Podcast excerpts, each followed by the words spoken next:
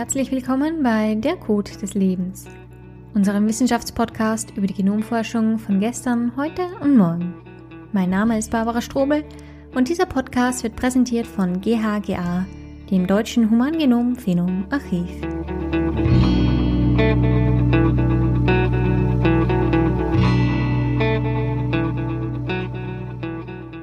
In der heutigen Folge beschäftigen wir uns mit der Entstehung des Lebens. Also zum Beispiel mit der Frage, wie ist die erste vererbbare Information, also zum Beispiel die DNA, auf der Urerde entstanden? Mit der Frage nach der Entstehung des Lebens beschäftigen sich die Menschen schon seit sehr langem. So zum Beispiel hat sich bereits Aristoteles in der Antike darüber Gedanken gemacht.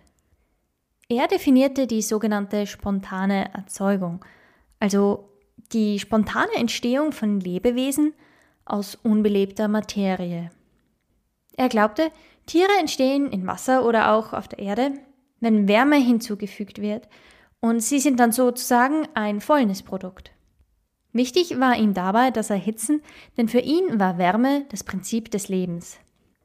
Auch andere Gelehrte in der Antike hatten ähnliche Vorstellungen. So glaubte man zum Beispiel, dass Schweiß spontan zu Läusen führen kann Aas spontan zu Wespen oder Mäusen und fauler Käse zu Maden. Im Mittelalter hatte man weiterhin ähnliche Vorstellungen mit nur wenigen Abwandlungen und sogar in der frühen Neuzeit glaubte man immer noch an die spontane Erzeugung. Damals gab es dafür sogar ein Experiment. Man konnte ein Gefäß mit Weizen füllen und dieses mit einem schmutzigen Hemd zustopfen. Wenn man lange genug wartete, entstanden so Mäuse. Erst im 17. Jahrhundert entstanden erste Zweifel auf Basis von Experimenten. So zum Beispiel entdeckte man, dass wenn ein Topf tatsächlich gut abgeschlossen war, dass dann eben keine Maden entstehen konnten. Im 19. Jahrhundert kam dann Louis Pasteur, den wir immer noch durch den Begriff pasteurisiert kennen. Er zeigte mit Experimenten, dass auch Mikroorganismen nicht spontan entstehen können. Seitdem ist der wissenschaftliche Konsensus, das Leben nur aus anderem Leben entstehen kann. Eine große Ausnahme dabei gibt es jedoch, und zwar das allererste Leben muss ja aus etwas anderem entstanden sein. Aber fangen wir mal von vorne an. Was ist denn Leben eigentlich überhaupt und wie definiert man das? Ja, was ist Leben? Das ist auch eine sehr, sehr gute Frage. Es gibt äh, hunderte an Definitionen von Leben. Das hängt immer ein bisschen davon ab, woher man kommt, aus welcher Richtung man das betrachtet. Ähm, und es ist sehr schwer zu fassen, was, was, äh, was Leben eigentlich ist, weil wir natürlich nur eine Form von Leben kennen, das ist zelluläres Leben und dann sind wir in unseren Definitionen meistens so ein bisschen darauf aus, eben die Eigenschaften von, von zellulärem Leben aufzuzählen. Dazu gehört natürlich sowas wie Wachstum und dass eine Zelle fähig ist, sich zu teilen, dass sie fähig ist, äh, sich zu evolvieren, das heißt anzupassen äh, über die Zeit an veränderte Umweltumgebungen ähm, oder dass sie einen Metabolismus, also einen Energiehaushalt hat.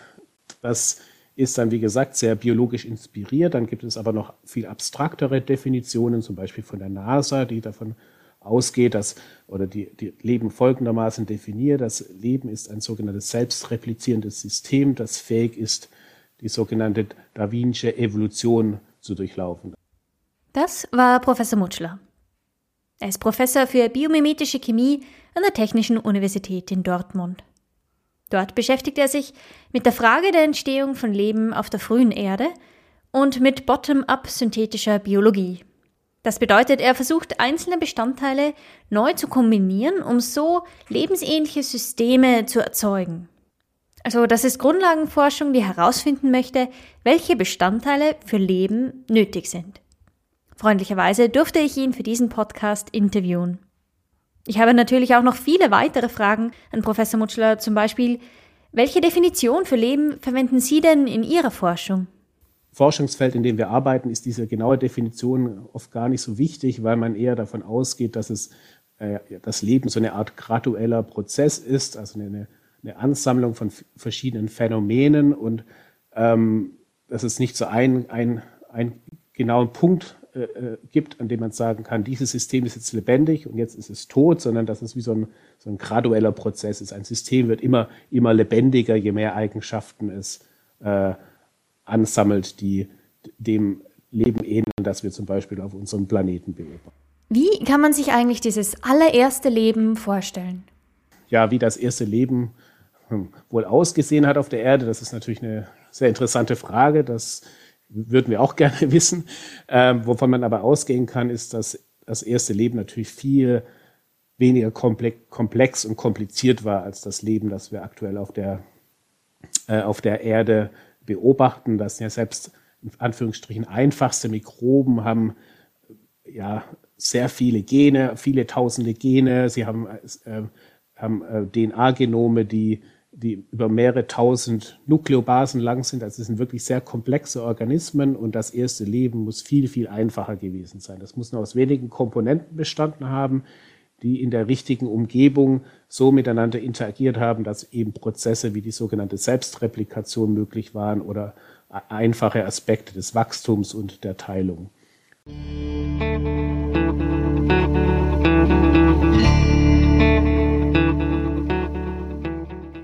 Aber bevor wir weitermachen, klären wir doch noch schnell ein paar Begriffe. Die DNA trägt die Erbinformation aller Lebewesen auf der Erde. Sie hat die Form einer Doppelhelix und beinhaltet vier verschiedene Basen. Die Reihenfolge dieser Basen bestimmt die Erbinformation. Die RNA ist der DNA prinzipiell recht ähnlich, allerdings besteht sie nur aus einem Strang. Wenn man sich die DNA wie einen Reißverschluss vorstellt, könnte man, vereinfacht gesagt, sich die RNA wie einen halben Reißverschluss vorstellen. Sowohl die DNA als auch die RNA können auch als Nukleinsäure bezeichnet werden. Aber was sind denn eigentlich die grundlegenden chemischen Komponenten des Lebens? Die DNA besteht aus Kohlenstoff, Wasserstoff, Sauerstoff, Stickstoff und Phosphor.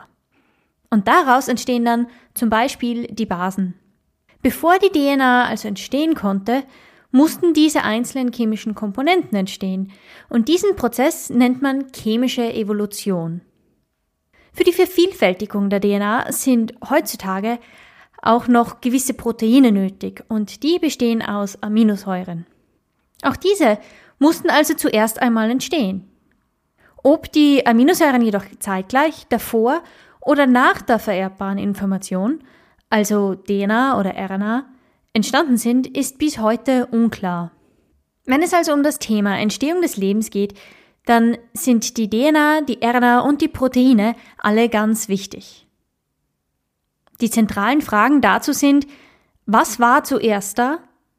Wie haben sie interagiert? Und wie sind sie entstanden?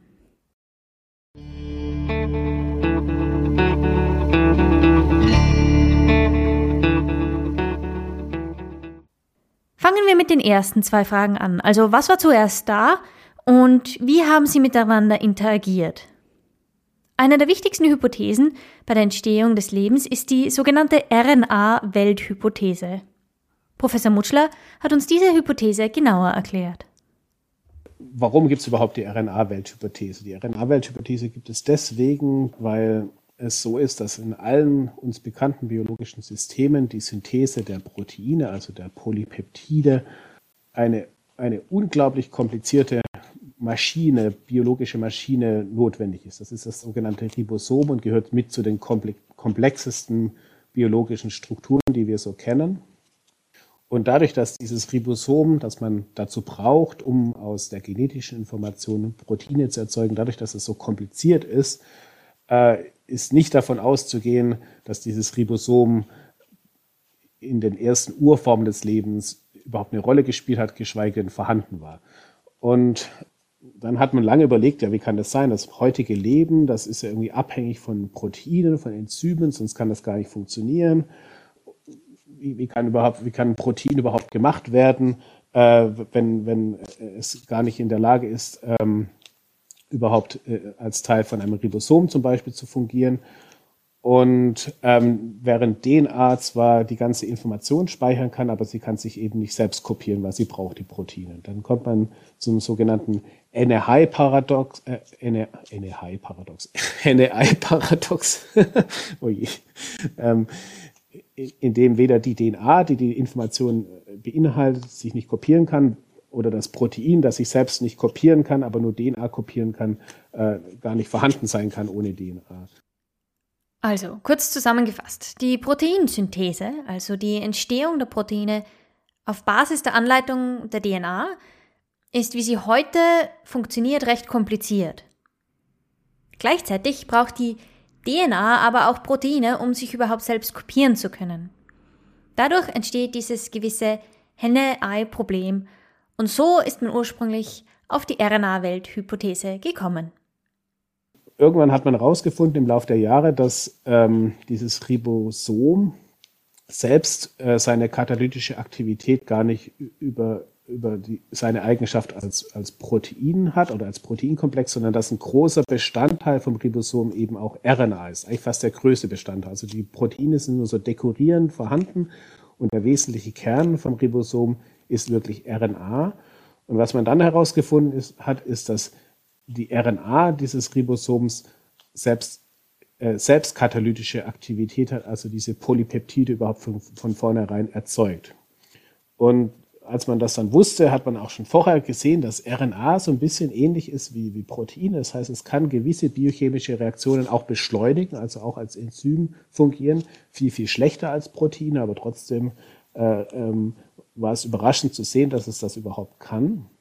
Und das hat dann eine sehr elegante äh, Antwort auf dieses Henne-Ei-Paradox zwischen Nukleinsäuren, und Proteinen ja, oder eine sehr, sehr äh, elegante Antwort geliefert, wie das denn hätte ablaufen können. Und zwar geht man davon aus, dass die RNA, die ja so ähnlich aufgebaut ist wie DNA, einerseits Information speichern kann, andererseits aber so ähnlich wie Proteine auch als sehr primitive Enzyme fungieren können. Das heißt, RNA hat so eine Art duale Funktion. Es kann einerseits als, als Erbgut dienen, andererseits als Enzym. Und damit braucht man dann erstmal gar keine DNA mehr und gar keine Proteine. Und äh, daraus hat sich dann die sogenannte RNA-Welthypothese äh, geformt, in der man davon ausgeht, dass ähm, RNA alleine die wesentlichen Eigenschaften lebendiger Systeme in sich vereinen konnte. Also es gab Systeme, die dann allein auf RNA basiert haben, die sich selbst kopieren konnten, die einen gewissen grundlegenden Metabolismus katalysieren konnten und so weiter. Und dann erst später durch die Evolution dieses Ribosoms, also dieses sehr komplexen RNA-basierten Systems, wo dann auch später Proteine dazu kamen, konnten überhaupt die ersten Polypeptidketten synthetisiert werden.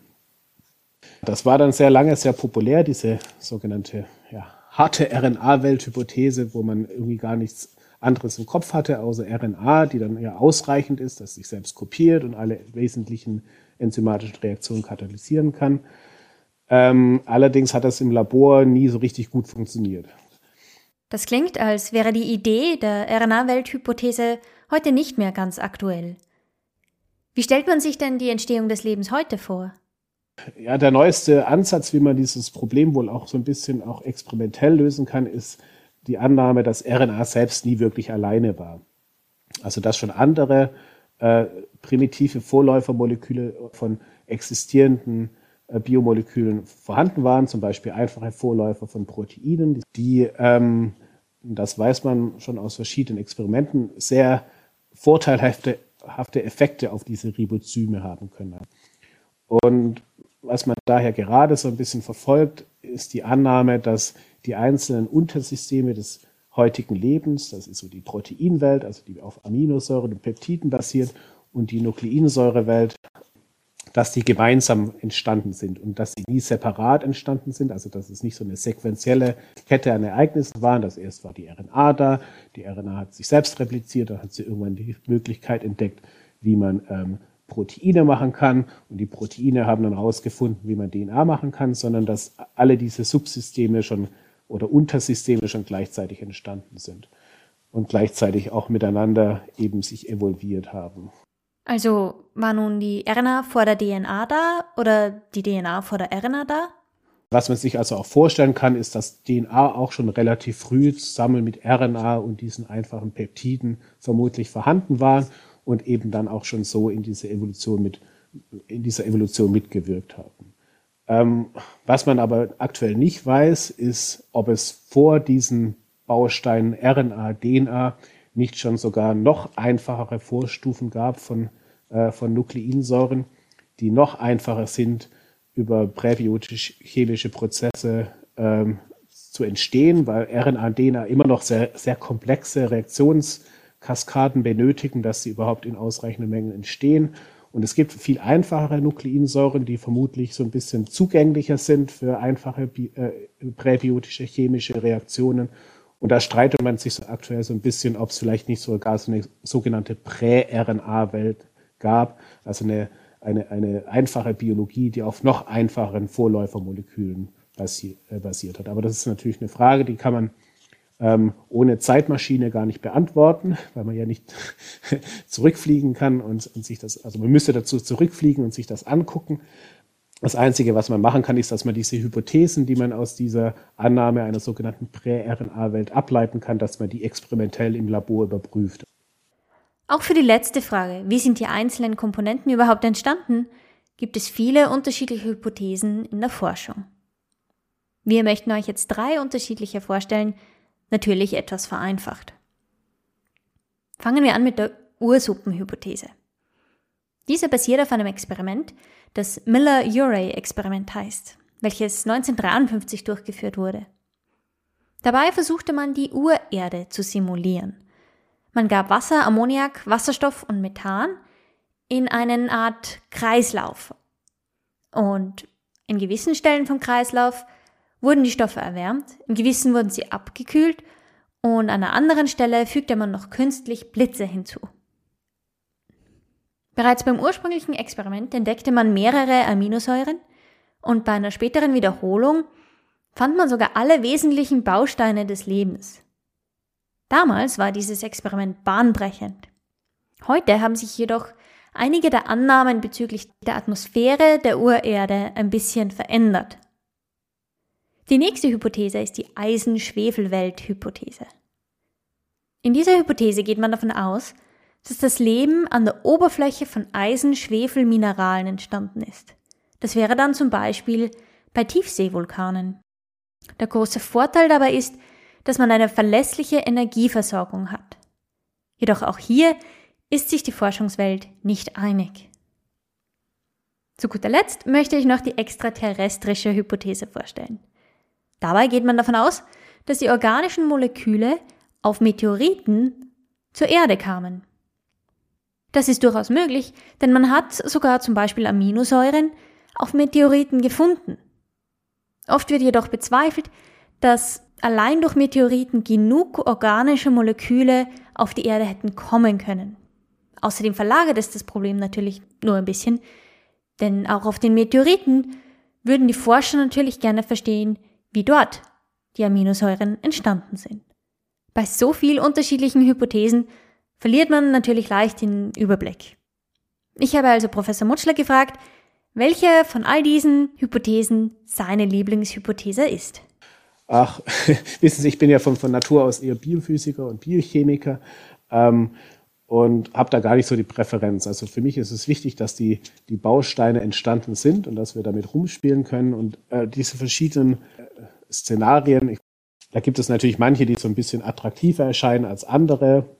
Und was vielleicht so am, was, was insbesondere gerade sehr plausibel erscheint, ist, dass diese ersten chemischen Prozesse in, ja, in sehr heterogenen Reaktionsumgebungen stattgefunden haben, wo, wo sehr viel los war, wo es sehr starke Temperaturgradienten beispielsweise gab und Tag-Nacht-Zyklen äh, und, und, vielleicht auch Ebbe-Flut-Zyklen. Also das braucht man oft, um komplexe chemische Reaktionen ohne menschliche Inter, in, äh, Intervention überhaupt ablaufen lassen zu können, ist, dass man äh, Reaktionsumgebungen braucht, die im Laufe der Zeit sich auch verändern. Was für mich faszinierend ist, dass es relativ viele chemische Szenarien gibt, die zur Synthese von diesen äh, Grundbausteinen führen, zum Beispiel Nukleinsäuren oder auch Aminosäuren und andere Biomoleküle. Und das ist ja dann eher ein Gewinn. Also wenn man mehrere mögliche chemische Szenarien hat, die das erlauben, dann kann es ja auch so gewesen sein, dass es vielleicht mehrere äh, Quellen gab, wie diese Moleküle überhaupt entstanden sein können. Und nicht nur eine Quelle, sondern dass es verschiedene Phasen gab, wo vielleicht die eine Quelle wichtiger war, vielleicht war ein, am Anfang die, äh, die Anreicherung durch, äh, durch Meteoriteneinschläge zum Beispiel sehr wichtig. Später waren dann irgendwelche photochemischen Reaktionen wichtig. Ähm, aber vielleicht haben trotzdem diese Prozesse oft gleichzeitig stattgefunden und es konnten so zum Beispiel Aminosäuren aus verschiedenen Quellen erschlossen werden, auch dann später durch das frühe Leben. Also die müssen sich teilweise auch gar nicht gegenseitig ausschließen. Je, mehr, je mehr Szenarien hat, wie diese Urbausteine entstehen können, desto besser sogar, weil es natürlich, natürlich dann auch darauf hinweist, dass diese Prozesse sehr robust waren. Also potenziell stimmen demnach vielleicht sogar mehrere der Theorien. Aber wird man denn überhaupt je wissen, welche Theorie oder welche Theorien stimmen? Man kann sie plausibler machen, wahrscheinlicher machen, aber man wird nie letztendlich jetzt sagen können, so ist es passiert. Weil letztendlich ist die Entstehung des Lebens ja eine historische Frage und die lassen sich ja eindeutig nie beantworten, dadurch, dass man diese ja nur beantworten könnte, wenn man äh, während dieser Prozess stattfindet, eigentlich zugegen ist. Und ähm, Retrospektive lassen sich ja historische Ereignisse nie zu 100 Prozent äh, verifizieren. Wie es jetzt wirklich abgelaufen ist, wenn man keine direkten Beweise hat. Und was uns natürlich das, das Problem in Bezug auf die Entstehung des Lebens ist, dass wir nicht genug äh, Fossilien haben, um das lückenlos aufzuarbeiten. Weil Fossilien aus dieser Zeit, die gibt es eigentlich gar nicht, weil die damaligen Lebensformen einfach keinen Fingerabdruck hinterlassen haben. Also manche Fragen werden wir wohl nie endgültig beantworten können. Aber was denkt Professor Mutschler, dass wir in den kommenden zehn Jahren alles noch entdecken werden? Man kann, ich denke, ich vielleicht, äh, wenn alles gut läuft, äh, hat man dann verschiedene Szenarien an der Hand, die, wenn die im Labor richtig kombiniert werden, dann zur Entstehung von einfachen Lebensformen führen können, oder zumindest zu einfachen Protozellen, die lebensähnliche Eigenschaften besitzen. Also da ist schon gerade viel Bewegung dadurch, dass die verschiedenen Fachdisziplinen jetzt miteinander reden. Also die Chemiker reden mit den Physikern, reden mit den Biologen, reden mit den Geowissenschaftlern, reden mit den Astronomen. Und dadurch verknüpft sich gerade ganz viel und dadurch werden auch neue Szenarien auch überhaupt erst experimentell zugänglich. Und wenn diese äh, Synergien weiter so ablaufen, dann kann ich, kann ich mir schon vorstellen, dass man in 10, 20 Jahren so weit ist, dass man erste experimentell verifizierte Szenarien hat, wie äh, einfache Protozellen ähm, entstehen können, vielleicht sogar mit der Eigenschaft des, der Selbstreplikation. Aber ob diese Protozellen, die man dann unter diesen kontrollierten Laborbedingungen erzeugen kann, letztendlich auch jene waren, die äh, den Ursprung des Lebens auf der Erde beispielsweise begründet haben, das, das ist natürlich eine Frage, die wird man so nie beantworten können. Das geht einfach nicht. Da fehlt uns, äh, da, da fehlt uns, wie gesagt, die Zeitmaschine, um das dann letztendlich sagen zu können, was wirklich passiert ist. Albert Eschenmoser, ein Schweizer Chemiker hat das ganze Thema schön in einer Publikation zusammengefasst. The origin of life cannot be discovered. It has to be reinvented. Also, die Entstehung des Lebens kann nicht entdeckt werden. Sie muss neu erfunden werden. Dieses Zitat führt uns zurück zur bottom-up synthetischen Biologie, die ganz am Anfang erwähnt worden ist. Denn genau das wird dort versucht. Man probiert die Entstehung des Lebens neu zu erfinden.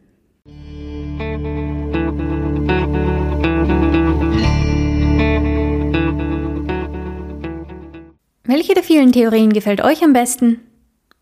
Antwortet uns auf unserer Homepage www.ghga.de-de-code des Lebens oder auf unserem Twitter-Account at Code des Lebens. In unserer nächsten Folge werden wir über die erste vollständige Sequenzierung des menschlichen Genoms sprechen. Dieser Podcast wurde präsentiert von GHGA. Wir bieten Infrastruktur, in welcher Genomdaten sowie weitere medizinische Daten sicher gespeichert und kontrolliert zugänglich gemacht werden können. Das Projekt wurde von der Deutschen Forschungsgemeinschaft finanziert und ist Teil der nationalen Forschungsdateninfrastruktur. Weitere Informationen findet ihr unter www.ghga.de. Vielen Dank fürs Zuhören und herzlichen Dank an unseren heutigen Gast, Professor Mutschler. Bis zum nächsten Mal.